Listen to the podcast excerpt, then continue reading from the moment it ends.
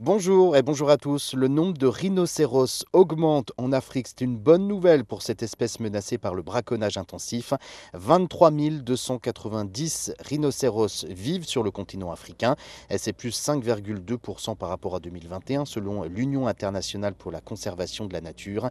Les rhinocéros blancs ont augmenté de 5,6% pour atteindre 16 803 espèces, ce qui constitue la première augmentation de la population depuis 2012. Une bonne nouvelle que l'on doit à une combinaison d'initiatives de protection et de gestion biologique.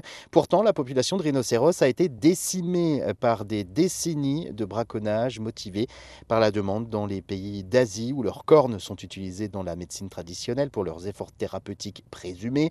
Euh, plus de 550 animaux ont été tués par des braconniers sur le continent en 2022, principalement en Afrique du Sud.